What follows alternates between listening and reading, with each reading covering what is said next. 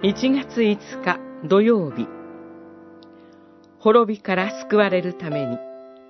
民数記16章。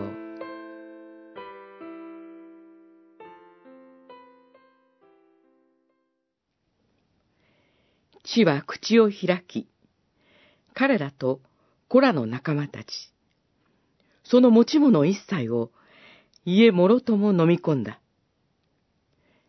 彼らと彼らに属する者はすべて生きたまま黄泉へ落ち、地がそれを覆った。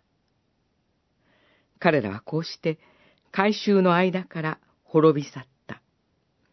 十六章三十二節三十三節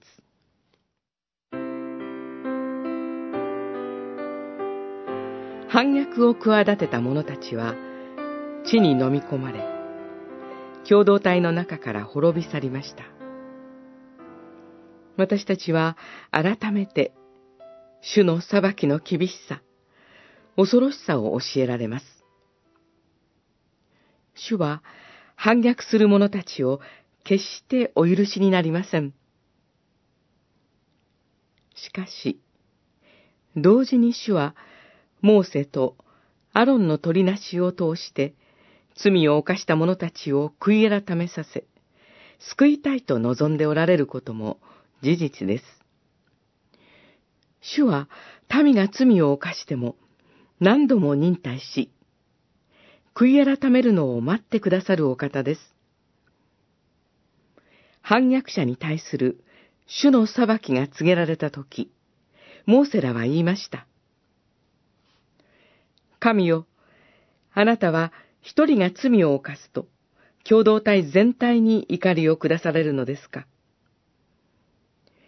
いや、むしろ、主は究極の忍耐。究極の取りなしとして、一人後、イエス・キリストを世に使わしてくださいました。